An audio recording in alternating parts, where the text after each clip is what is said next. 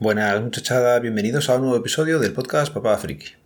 Hoy es viernes, son las 7 y cuarto y tengo que grabar rápido, que tengo que despertar a los peques en nada y continuar la semana, o lo que queda de semana.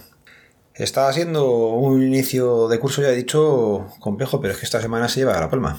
Así que empezamos. Eh, lo primero, continuando con el coche, todavía no lo tengo. Ya lo dejé hace dos lunes esta semana no, la anterior, el lunes pasado. El jueves fue cuando me llamaron en el cumpleaños de los peques diciéndome que había que arreglarlo, que era el depósito de la urea. Y este lunes o martes, yo creo que fue el lunes por la mañana, les llamé, me devolvieron la llamada por la tarde para decirme que todavía no tenían asignado el depósito de urea. Así que les he dejado, voy tirando con el for y les he dejado, a ver, a, les estoy dando cuerda para luego intentar reclamar directamente a la casa por otro lado, porque no me parece normal el tiempo que me están haciendo esperar para tener el coche. Ni la avería me parece normal, ni la solución que me han dado me parece normal. Pero bueno. A ver cómo termina, lo primero que me devuelvan el coche y luego ya seguiré reclamando. Eso por un lado. Por otro, me he levantado hoy y tenía un mensaje de Carmamper en el móvil preguntándome qué tal estaba mi hermano. Y es cierto, se me ha olvidado comentar cómo va desde hace bastante, bastante tiempo por aquí. Así que nada, os voy a comentar.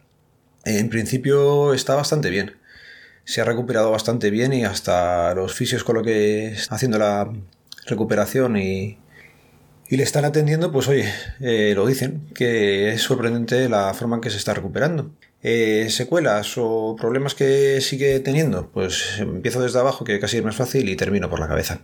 En principio, pues eso, eh, la pierna derecha sigue con, con bastante molestia. El tema es que le debió de pinzar algún nervio y no sé si es el ciático directamente, pero vamos, que el pie le duele bastante cuando lleva un rato sobre todo sentado. Eh, lo que es la cadera y eso, pues el culillo cuando está sentado mucho tiempo también se le resiente. También hemos dicho, lleva poco tiempo, aunque ya han pasado pues casi ocho meses desde aquello, pero es muy, poco tiempo todavía y, tiene que ir mejorando algo la cosa. Más cosilla, lo que es la cadera y tal, pues bueno, hemos visto ya fotos de la radiografía, de cómo le ha quedado directamente y aquello es muy curioso de ver. Pero bueno, más o menos explicado, pues tiene tornillos por todos los lados y un tornillo grande de como 6-7 centímetros ahí metido que se le ve y queda bastante curioso. Dice que no pita, hemos probado a pasarle por detectores de estos de metales y no, no pita la verdad. Pero bueno, habrá que ver si algún día vuela, si allí tiene algún problema o no. Seguimos subiendo y la mano derecha tiene el dedo medio de la mano bastante fastidiado. Bastante fastidiado es que a la altura del nudillo pues se fracturó y el tema es que se astilló también los dedos. Entonces eh, en su momento no era primordial esa parte del cuerpo fue todo lo del golpe más importante y el problema es que o no se lo trataron bien o bueno, el tema es que lo puede mover, no tiene la movilidad al 100%, yo diría que tenía como un 50 o menos y el problema es que si se da algún golpecillo pues ve las estrellas. Eh, entonces, pues eso va a ser complicado que recupere nada. Le habían propuesto el para quitar el dolor como que te matan el nervio, pero claro, entonces no puedes mover el dedo, nada. Así que está el hombre decidiendo qué hace, qué no hace, pero vamos, creo que por lo que comentó el otro día, no, no tiene intención de, de que le hagan nada y sufrirá en silencio cuando le hagan golpecillos en el dedo. Y seguimos subiendo y llegamos a la cabeza. En principio, el oído izquierdo me parece que es, es el que de vez en cuando dice como que le chasca. Como cuando vas en una montaña y tienes cambios de presión y cosas así, pues eso es lo que nota él continuamente. Entonces está también ahora haciendo rehabilitación, empezaba creo que esta semana, y veremos qué tal le va. Y el homóplato, que se me olvidó decirlo, el derecho, pues dice que como tuvo la fractura se le ha quedado como hundido. La espalda si le ves y tiene como un agujerillo para adentro. Pero oye, que para que te haya pasado un camión por encima, pues no está tan mal, ¿no? Así que... Ahí va el pobre. Ah, a ver qué, qué tal qué tal recuperar el todo en... Ya le hemos dicho que mínimo un año y luego ya vemos a ver cómo está. Así que nada. Tengo por aquí a Pablo que quiere comentaros algo. ¿Quieres formar parte de la Maratón Pod?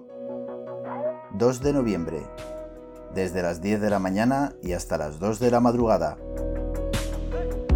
16 horas de podcast en directo. En San Sebastián de los Reyes, en el bar-restaurante La Esquina de Sanse. Ven a conocer a tus podcasters favoritos. Ven a vernos haciendo podcast en directo. Forma parte de este evento con nosotros.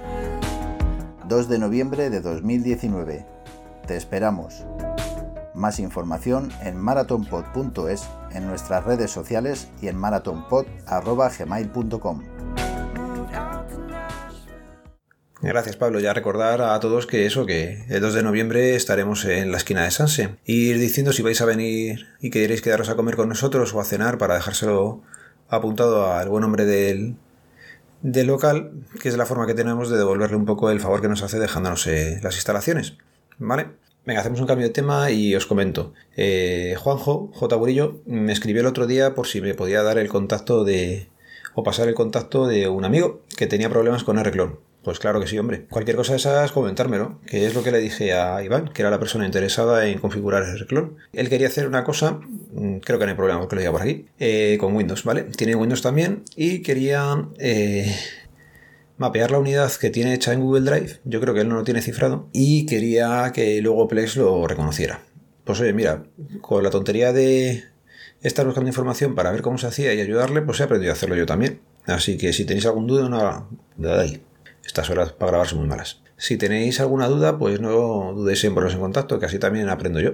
¿Vale? Si la sé ya directamente, pues te digo lo que es. Y si no, pues eh, cuando tengas ratos, pocos esta semana, hay que reconocer que ha sido muy tarde cuando le he ayudado, muy tarde en el día. Cuando le he ayudado, pues hemos conseguido que pudiera ver su unidad, que se le quedara mapeada y luego ya él también lanzó el servicio para que no se le quedara la ventana de MS2 eh, por allí dando vueltas. Yo en mi caso con lanzar el servicio me valía y conseguir mapear la unidad.